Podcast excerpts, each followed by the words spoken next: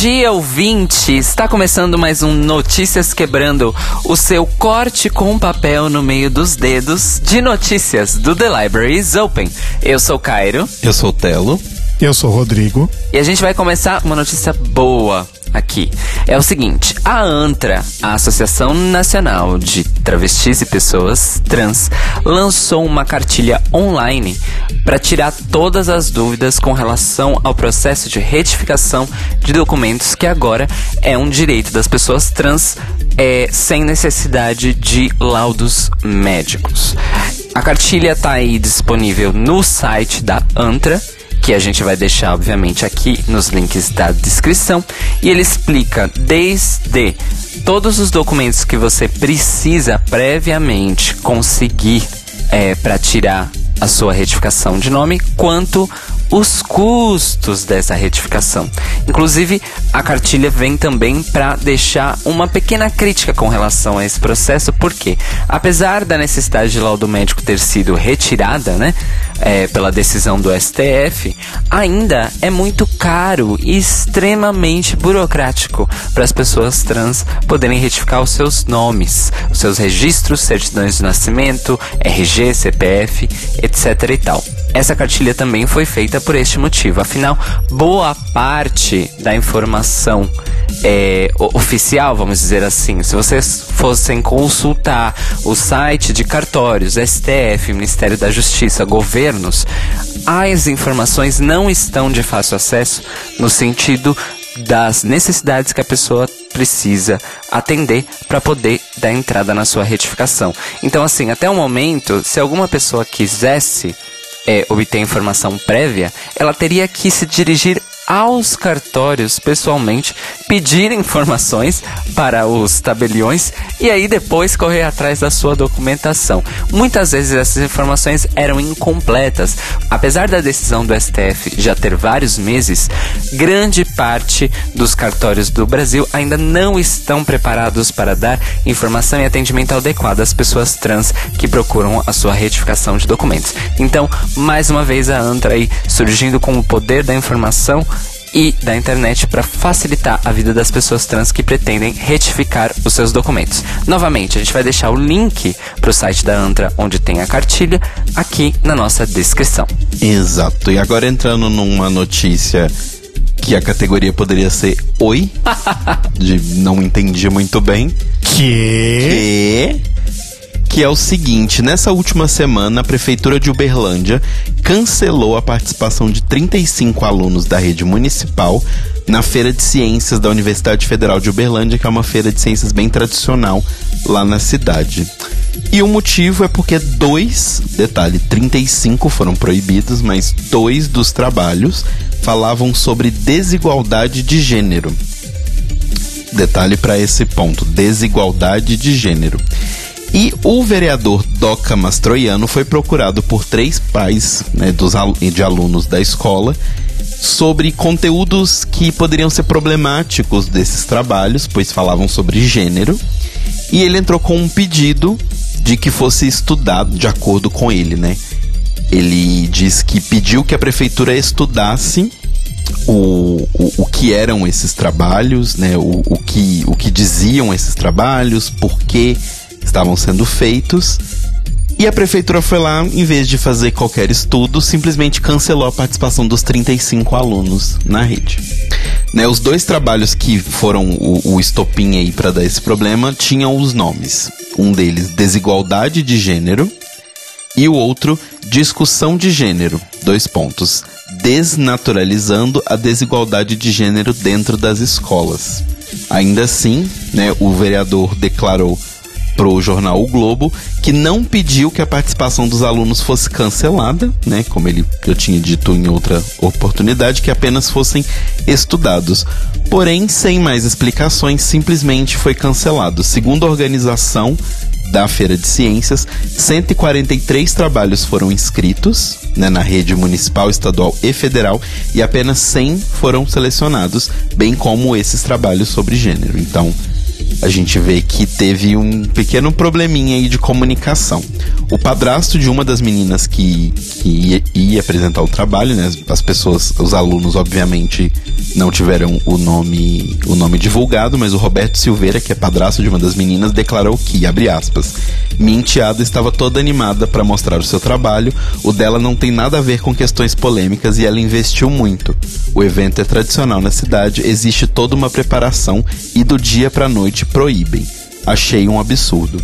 O professor Adevailton Bernardo, que é coordenador da feira desde 2010, declarou que a ação foi totalmente autoritária, sendo que a prefeitura entrou em contato com ele apenas por WhatsApp, nunca houve um contato oficial da prefeitura com o professor.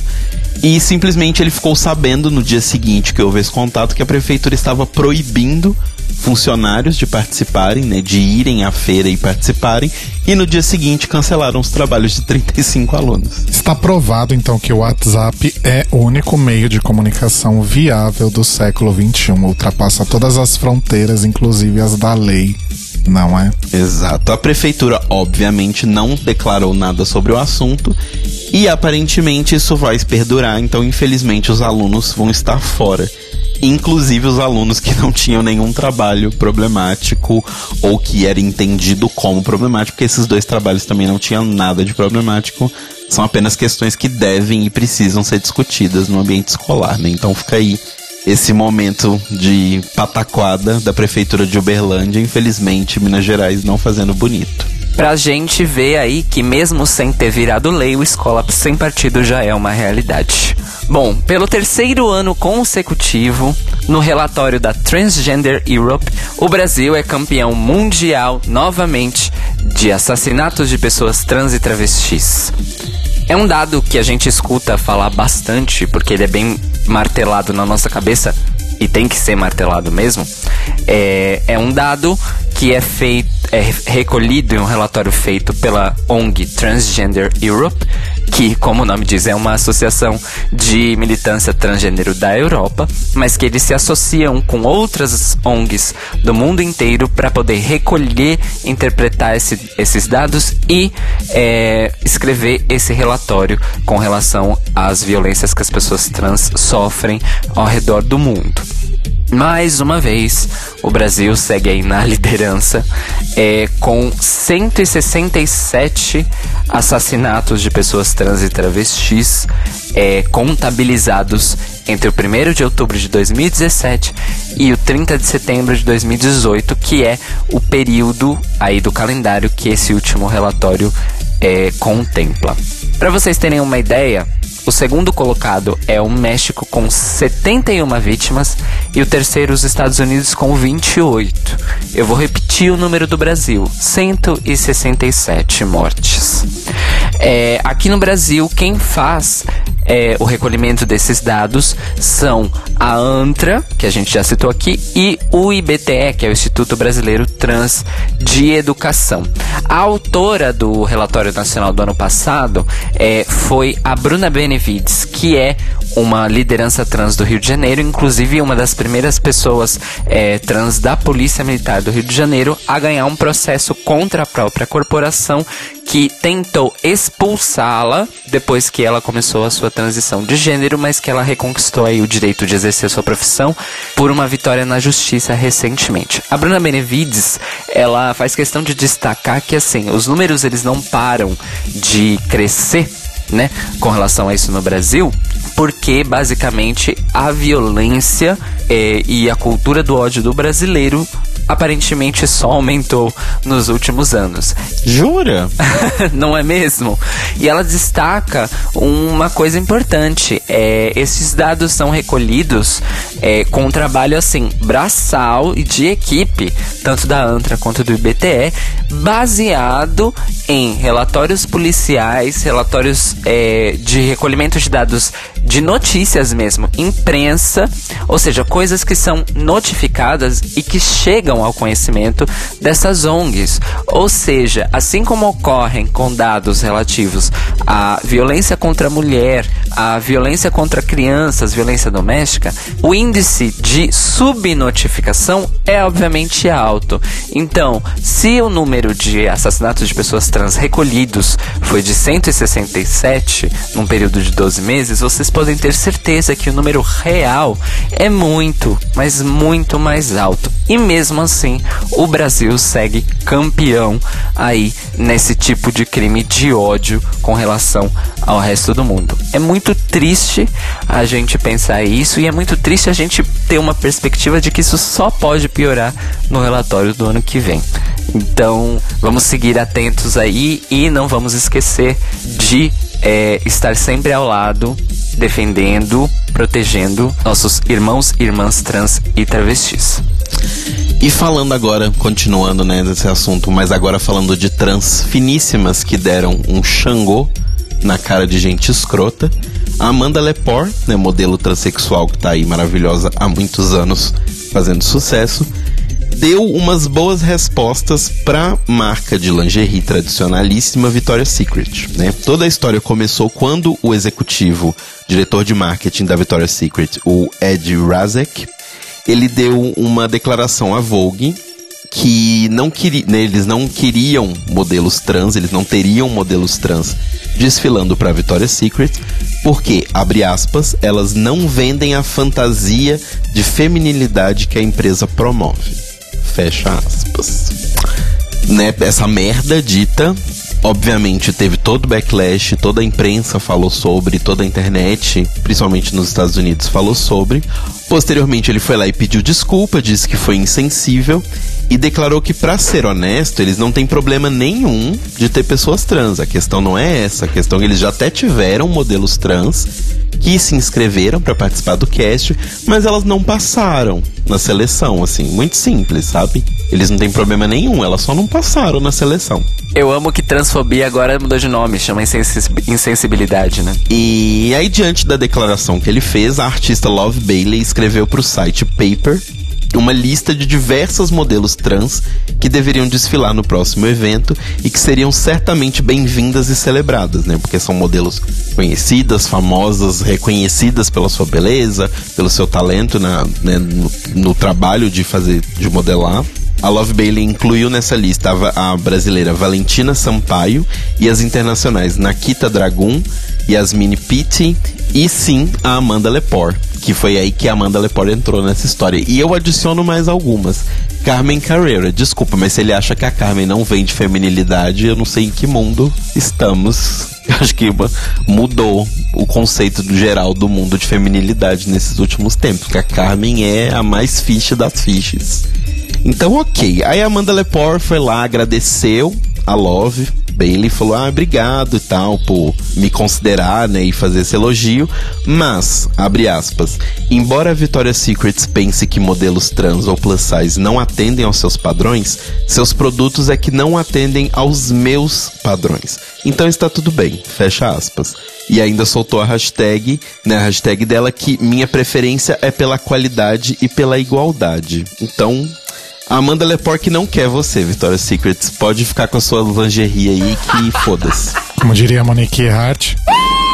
Enfia no cu essas lingerie tudo. Isso me lembra aquele caso, num, acho que foi a Abercrombie ou a Ralph Lauren que falou que não queria que gordos usassem as suas Sim, roupas. Exato. Porra, enfia no cu, amor. Eu não, eu não ia usar Se aquelas... você não quer o meu dinheiro, eu quero menos ainda te dar esse dinheiro. Eu não ia usar aquelas roupas cafona mesmo, então tá tudo bem. Pois é. E outra coisa, né, gente? Caro caro. Ai, foda-se o preço, né? Nem isso, mas assim. Acho que a questão não é nem ser caro, a questão é ser cafona. É, não, não, não. Eu digo, não basta a, a, empresa fazer declarações discriminatórias. A discriminação já começa na loja. Sim, uhum, sim. Uhum. Pra terminar numa nota aí mais feliz ainda, é, a gente só queria comentar, divulgar e enaltecer uma nova obra literária que foi lançada na última quinta-feira, dia 22, lá no Centro Cultural Maria Antônia, aqui em São Paulo, que é o livro chamado História do Movimento LGBT no Brasil. Ele não é um, um pioneiro no tratamento é, deste assunto. Nós temos aí obras de João, só para citar a mais famosa, Devassos no Paraíso, do João Silvério Trevisan, que oferece uma, uma visão mais socioantropológica, né? Da história das sexualidades desviantes, entre aspas, no Brasil. Porém, este novo História do Movimento LGBT no Brasil, além dele ter um foco na história das iniciativas políticas das comunidades organizadas de LGBT no Brasil, ele se torna pelo seu tamanho e pelo número de colaboradores, o maior compêndio já lançado sobre o assunto no Brasil. É, ele foi organizado por quatro autores: o James Green, o Renan Quinalha, o Márcio Caetano e a Marisa Fernandes. E dentre os seus textos, ele conta com é, nomes como João Neri, o próprio João Silvério Trevisan, a Jaqueline Gomes de Jesus, que inclusive foi candidata a deputada pelo Rio de Janeiro, o Paulo Roberto Iotti, o Luiz Motti, que é uma liderança histórica do movimento no Brasil, a Bruna Andrade Irineu, o Cleiton Feitosa, a Michele Pires Lima, num total aí de mais de 50 autores que colaboraram com textos e artigos é, para este livro aí que foi lançado na última quinta-feira, dia 22. Ele já está disponível para pré-venda, vai começar a ser é, entregue no dia 12 de dezembro deste ano. A gente vai deixar sim o link para quem quiser comprar.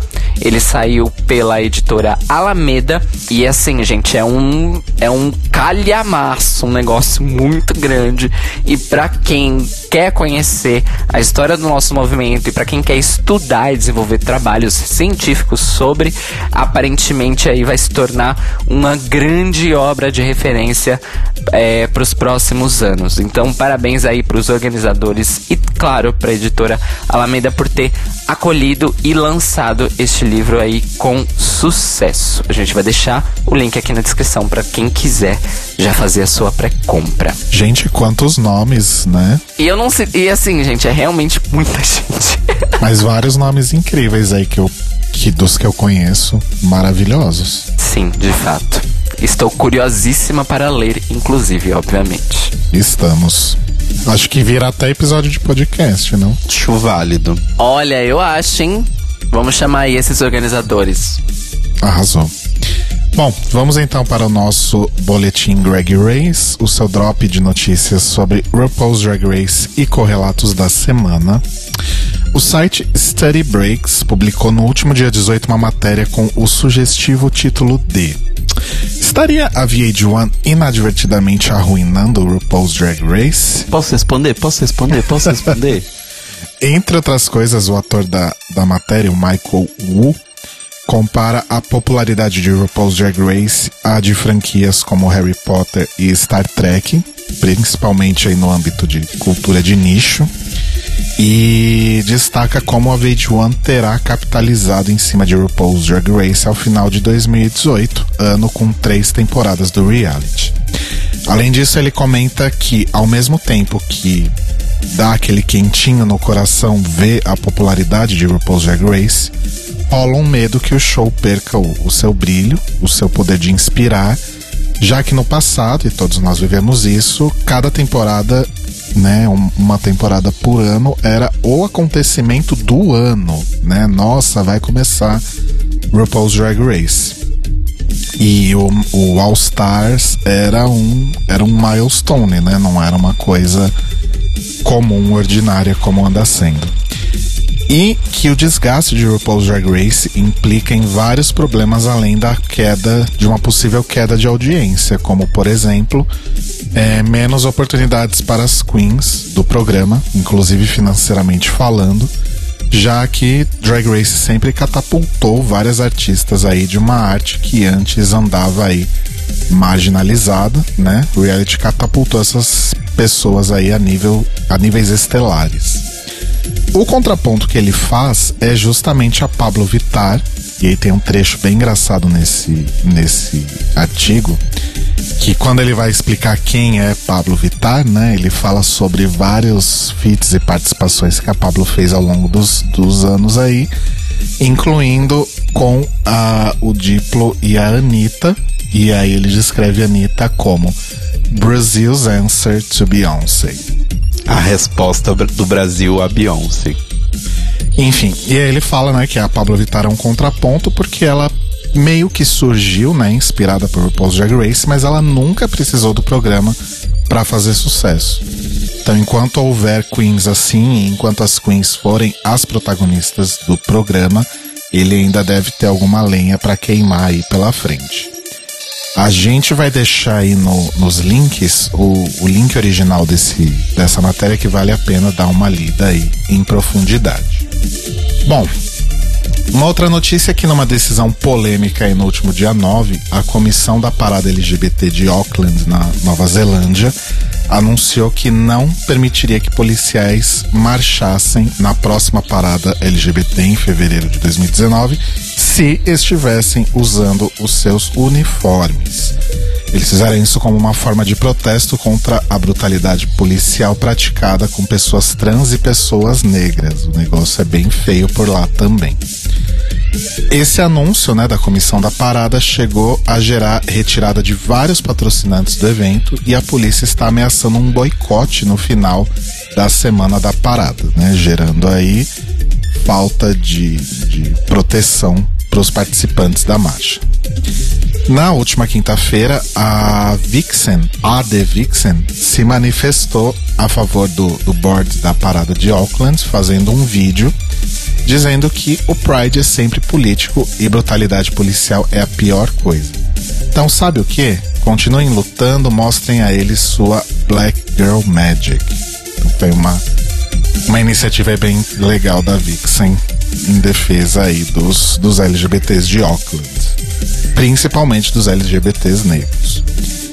Falando ainda da Vixen, ela recentemente compartilhou aí um, um, um artigo do site Afropunk sobre a Star is Born. E ela fez alguns comentários aí sobre, dizendo que o filme com a Lady Gaga é racialmente e politicamente insensível que é praticamente inassistível e pratica nacionalismo branco. E ela se refere bastante também a, ao sotaque do sul dos Estados Unidos, né? Ao, as pessoas do sul dos Estados Unidos que são retratadas no filme, que afinal é a região que sempre oprimiu muito os negros americanos e ainda oprime. Alguns fãs tentaram convencer a Vixen de que a Gaga fez de tudo para ser inclusiva, que inclusive ela insistiu para que as cenas com as drags não fossem cortadas na, na, versão final. Que um filme às vezes é só um filme, que não tinha como endereçar todos os assuntos no filme, não tinha como falar sobre racismo, etc. A Vixen encerrou a questão dizendo que a Gaga fez um bom trabalho, ninguém disse que não fez. Isso não é sobre a favorita de vocês.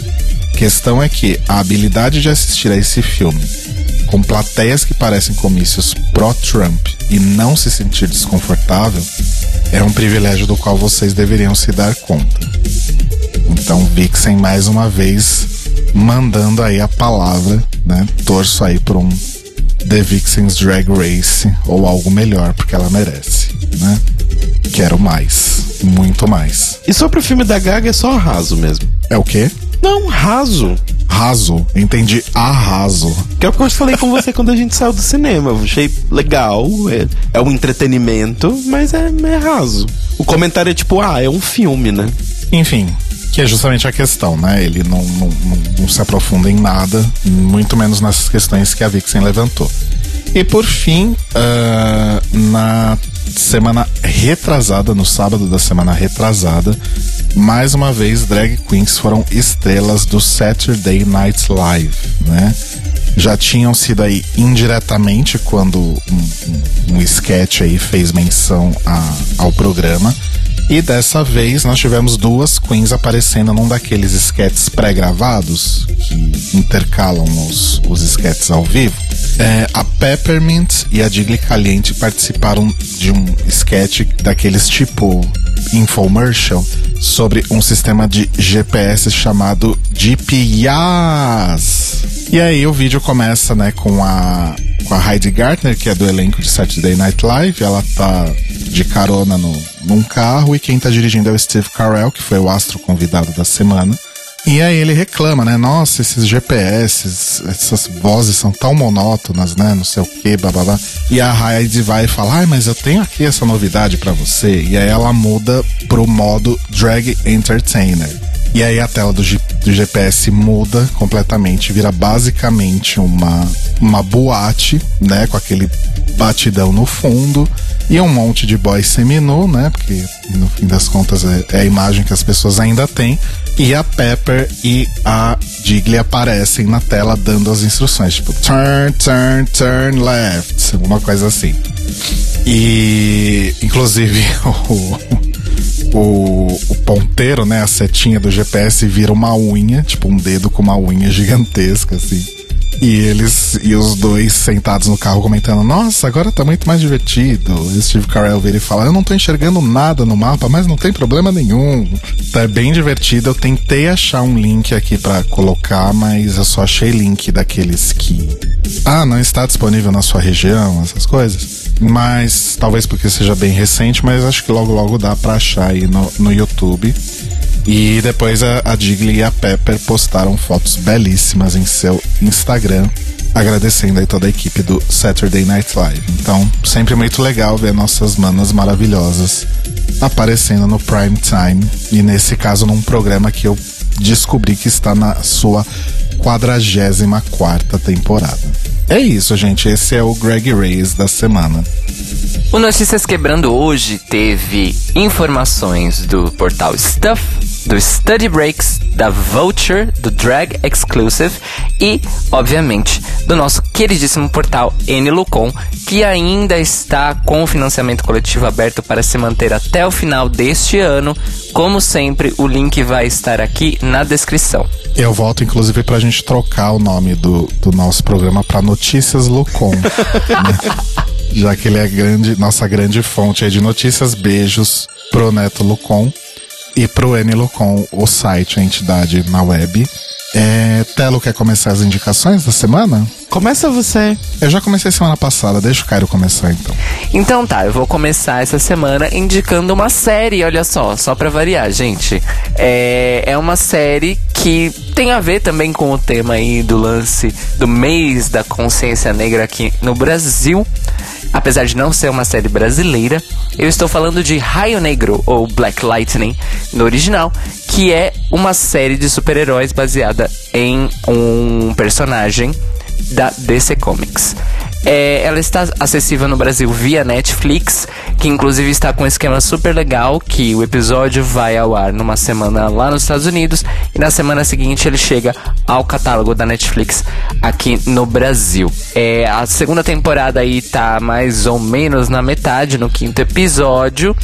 E assim, gente, se você, assim como eu, já tentou assistir as outras séries de TV baseadas em super-heróis da DC, você sabe que não são muito boas no geral. Isso porque você tá sendo educado. Você tá sendo muito bem educado. Ah, Inclusive, a única série da DC que eu assisti temporadas inteiras foi Supergirl. É, e mesmo assim, no final da segunda temporada, eu fiquei puto com umas decisões narrativas e com os negócios lá e eu abandonei. Apesar de dizerem que Supergirl está excelente agora. Não sei. Porém, o que eu sei é o seguinte: Raio Negro é de fato a melhor série é, de super-heróis da DC até o momento. É, inclusive, ela tem pitadinhas de Marvel, vamos dizer assim. Ou seja, ela tem partes que são boas. não, não digo nem isso. Ela é realmente uma série excelente, gente. Sério. Não é que tipo, ah, ela é melhor em comparação com as outras. Não. Ela é realmente uma série boa. Boa. Boa mesmo, assim. É, e o que eu digo de elementos Marvel é que tem aspectos de linguagem, algumas decisões até estéticas e de roteiro que lembram muito é, o tom geral, assim, das séries da, da Marvel do Netflix. É, então, assim, tem uma temática social, obviamente, muito foda, porque envolve não somente um super-herói negro, mas uma família de super-heróis negros numa comunidade e uma cidade é, de pessoas majoritariamente negras. E a questão racial, ela é abordada assim, sem medo sem medo nenhum. Tem episódios que são pesadíssimos, jogam na cara certas verdades sociais com relação aos Estados Unidos. Então, assim, eles amarraram várias questões é, contemporâneas, principalmente com relação à violência policial, violência institucional com relação às pessoas negras, para amarrar aí esta série, além do elenco ser excelente, principalmente o núcleo principal, que é a família aí do é, Jefferson Pierce, que é o Raio Negro, que tem as duas filhas que acabam herdando, né, os metagenes deles, e a esposa que é tipo uma cientista fodona e genial, uma das poucas especialistas mundiais em metagenes no universo da série. Simplesmente excelente, recomendo muito, mas muito, muito mesmo, porque é realmente muito boa. Raio Negro, Black Lightning, no Netflix já tem a primeira temporada inteira e a segunda temporada tá saindo episódios novos toda semana. A minha dica da semana é um disco que acabou de sair, saiu na última sexta-feira, o disco novo do Jaco Gardner chamado Somnium. O Jaco Gardner é um artista holandês. Ele é bem novinho aí, acabou de completar 30 anos, tem três discos lançados, contando aí com o Somnium. E ele faz um som aí que é classificado como neo-psicodélico ou Baroque Pop. Eu nunca entendi Baroque Pop, mas ok. Baroque Pop? Ba é, parece com uh, Woodkid. Parece com Woodkid? Não. Woodkid é Baroque, Baroque Pop. Então realmente o Jaco não cabe nessa classificação. Que bom. Uh, e ele tem muita influência dos artistas psicodélicos dos anos 60 do final dos anos 60, tipo Sid Barrett, Amém, Salve Salve, Meu Deus. E o Somnium é um álbum que me deixou muito surpreso porque ele é totalmente instrumental. Então ele é muito mais climático, digamos assim. Eu fiquei realmente bastante inspirado por ele novamente. Porque o álbum anterior do Jaco Gardner, o Hypnophobia, também me inspirou muito em 2015. E se um dia eu lançar alguma coisa, vai ter muito aí de, de Jaco Gardner como referência e influência. Se por acaso você for atrás do Somnium e achar ele meio sonolento, desculpa, desculpa o trocadilho, ouça o Hypnophobia, que ele é um pouquinho mais acessível assim, tem umas coisas que tocariam numa rádio talvez principalmente o single Find Yourself. Então a minha dica é o Jaco Gardner e o disco novo dele, Somnium, que vale a pena lembrar é distribuído pela Polyvinyl, aquela gravadora maravilhosa que eu indiquei há uns, umas duas semanas atrás. Então vão lá ouvir. Já tá no Spotify o, o disco novo, na, na sexta-feira mesmo já estava disponível. Azul. Gente, manda e-mail dando força pro Rodrigo para ele poder fazer as, gravar as coisas dele.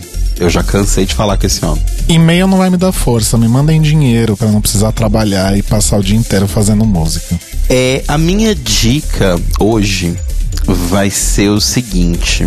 Eu pensei em dar uma dica de podcast, mas vou variar um pouquinho. Eu vou dar uma dica de uma série que eu e o Rodrigo começamos a assistir. Que assim, eu não dava nada, a gente ainda não terminou a primeira temporada, mas que é Drácula. E eu vou dizer uma coisa: é muito, mas muito melhor do que eu imaginava que fosse ser. Considerando que é uma primeira temporada feita com quase nada de grana e, e com uma temática que eu acho legal, mas não sou necessariamente fã, né? Que é essa coisa meio terror, assim, que é uma coisa que a gente sabe que o Fred, nosso amigo lá do DWBR, gosta muito. Mas assim, é muito divertido, é uma mistura de academia de drags com Survivor, com sei lá, um documentário, sabe? Tem, um, tem uns momentos que eu acho que ele é meio documentário, assim, de mostrar elas se vestindo e tal. Para quem não sabe, Dragula é uma competição que foi organizada pelos Bullet Brothers, que são do, do, duas drags de. mais focadas nessa coisa do, de, de terror burlesco, né? E, e um terror mais gore, assim que começaram essa série em parceria com o, o canal do Hey Queen, né, que é lá do Johnny McGovern, aquele moço chatinho, que é para fazer começou como uma grande sátira de RuPaul's Drag Race, assim, para conseguir achar não a Next Drag Super Mother, mas a Next Drag Super Monster. Então, só que assim, ao contrário de, de uma mera imitação de Drag Race, eu acho que ele supera em diversos pontos, assim, e é bem, bem, bem divertido mesmo. Então, ainda não terminamos, então não vou dar uma, uma avaliação total, mas vale a pena você sentar e assistir nem que seja o primeiro episódio inteiro, porque é bem louco, assim. E vale lembrar que vários de vocês vêm pedindo há muito tempo pra gente fazer episódio do The Libraries Open sobre Dragula. E a gente pretende fazer, né? O Cairo tá assistindo também. E a gente deve fazer quando se encerrar esse novo ciclo de temporadas de RuPaul's Drag Race, mais ou menos lá para setembro, outubro de 2019. mais ou menos lá para setembro, outubro de 2067. Fiquem felizes porque vai acontecer nosso episódio de Dragula, porque assim, depois de ver o primeiro episódio, eu já falei com o Rodrigo, não, vale a pena fazer um episódio de Dragula. E então é isso, assistam. Tem no YouTube completo, né? Uma série de YouTube. Então assistam lá porque é bem divertido. Então é isso, gente. Notícias quebrando. Disponível sempre toda segunda-feira de manhãzinha. Logo nas primeiras horas da segunda-feira já cai no seu feed. E fica disponível também para você ouvir na Rádio Sens, em senscast.org, às 8 da manhã, enquanto você vai para o seu trabalho, para sua escola, para sua vida. E se você quiser mandar um e-mail, comentar as notícias, mandar notícias pra gente, falar pro Rodrigo produzir música, você manda um e-mail para thelibrariesopenpodcast@gmail.com. No Mixcloud e no Facebook nós somos barra The Libraries Open Podcast e no Twitter e no Instagram arroba Tlio Podcast, T L I O Podcast. E nós nos vemos e nos ouvimos novamente hoje à noite, às 21 horas, ao vivo na Rádio Sens em senscast.org para falar sobre saúde psicoemocional de pessoas LGBT com uma convidada especialista no assunto. Ou seja, estejam aqui para interagir com a gente no chat, ter as suas perguntas respondidas e a gente falar sobre esse assunto que é cada dia mais urgente nas nossas vidas. E podem mandar perguntas, gente, pela, pelas nossas redes, pode mandar por inbox, por e-mail, por direct no Instagram, no Twitter. Avisa se você quer. Na verdade, nem precisa avisar, a gente vai manter todas as perguntas anônimas é, durante o programa. Então fique à vontade para perguntar qualquer coisa. Dá tempo ainda, hein? Exato. Lembrando que a gente tem um monte de canais, eu acabei de falar aqui, mas se você estiver aí correndo, não escutou e tal, os canais estão no post. E lembrando sempre que você pode perguntar ao vivo pra gente também, então acompanhe ao vivo. Tenham um bom dia! Beijos, Mores, bom dia. Até mais tarde, Mores.